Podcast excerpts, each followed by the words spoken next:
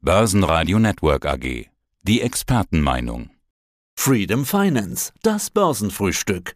Die Trends der Märkte mit Andrei Wolfsbein.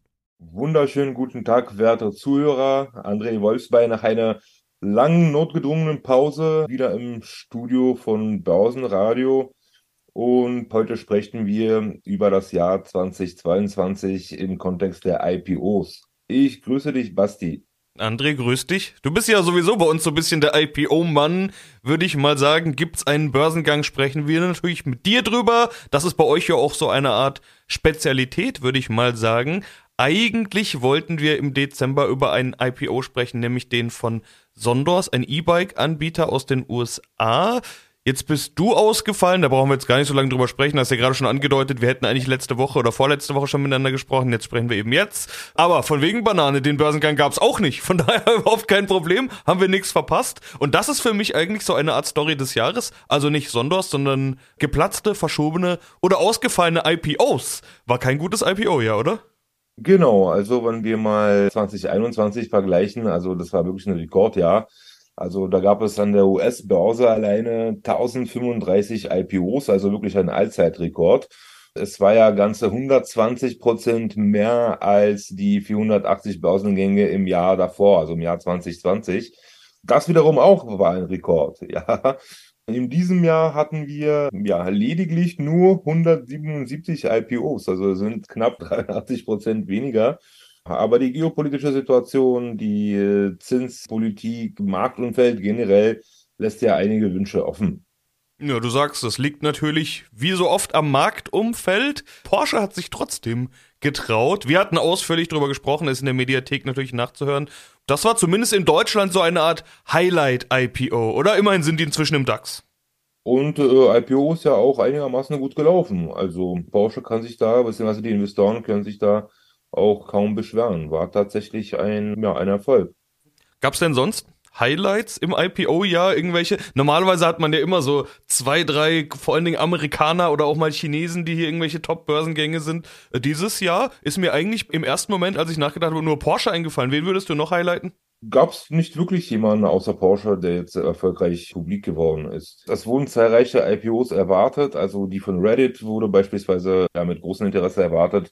Lamborghini wollte sich auch trauen. Allerdings habe ich in Erfahrung gebracht, dass es mittlerweile so mehr als 1100 Anträge bei der SEC eingereicht wurden, die jetzt auch bewilligt sind. Also da ist auch alles fertig, ob die ganzen Prospekten etc.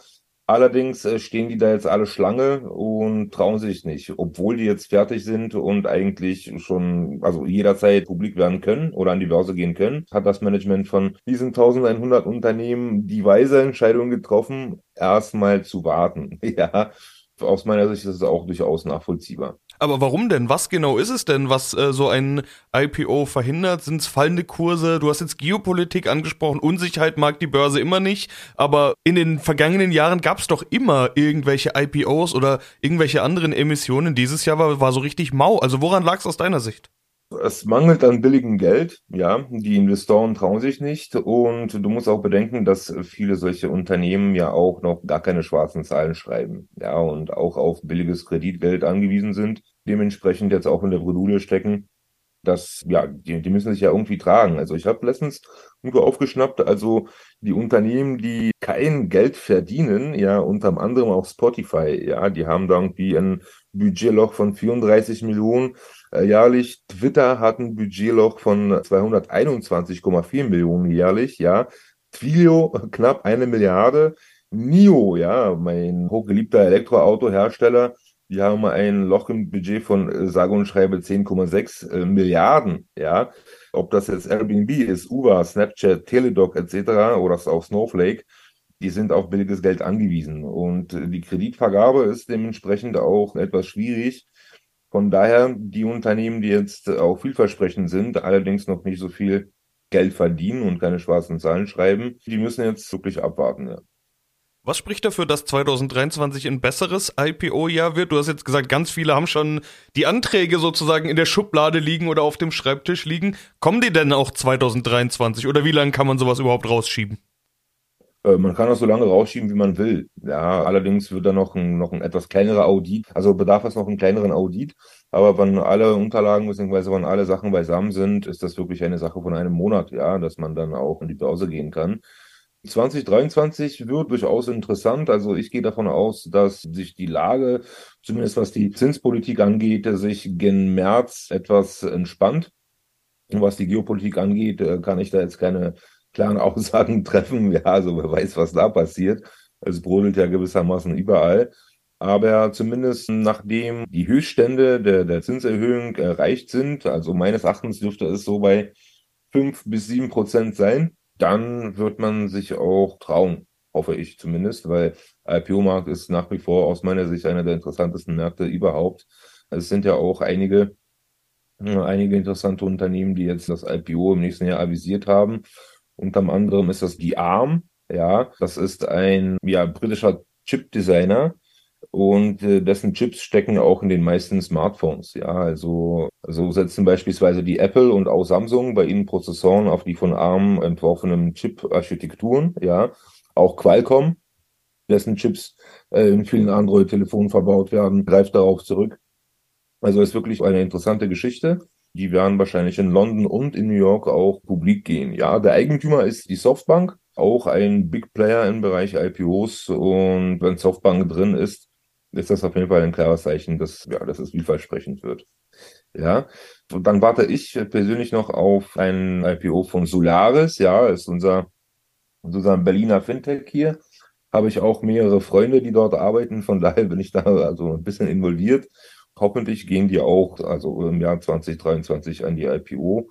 Die haben eine Vollbanklizenz von der BaFin, also sind wirklich, also ist wirklich ein interessantes Unternehmen, ja. Dessen Geschäftsmodell funktioniert so, dass die einen Bankenschirm an bestimmte Unternehmen bieten bzw. Äh, liefern. Und unter dessen Bankenschirm kann man da auch beispielsweise Kreditkarten emittieren, etc. etc. Also ist ein interessantes Unternehmen und da werde ich definitiv auch einsteigen persönlich. I like this stock. Ja, dann will ich den, den Kreis aber wieder schließen zu meiner Eingangsfrage. Sondors, kommen die auch? Die Sondos erstmal nicht, soweit ich weiß. Also bei diesem Electric Mobility Sache, es gibt tatsächlich sehr viele Wettbewerber. Ja, also wenn ich so über, überlege, wie viele Unternehmen es gibt, die diese Electric, Electric Scooter herstellen. Also Sondos, Sondos wäre jetzt nicht unbedingt, ja, mein Griff. Aber das heißt, nicht jeder Börsengang, der 2022 verschoben wurde, muss unbedingt 2023 nachgeholt werden, sondern manche sind tatsächlich abgesagt. Genau.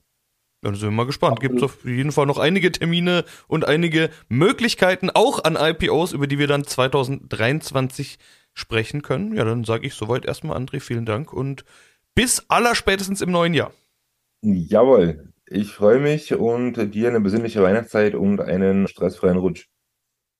Das Börsenfrühstück mit Freedom Finance. Mehr unter freedom24.com.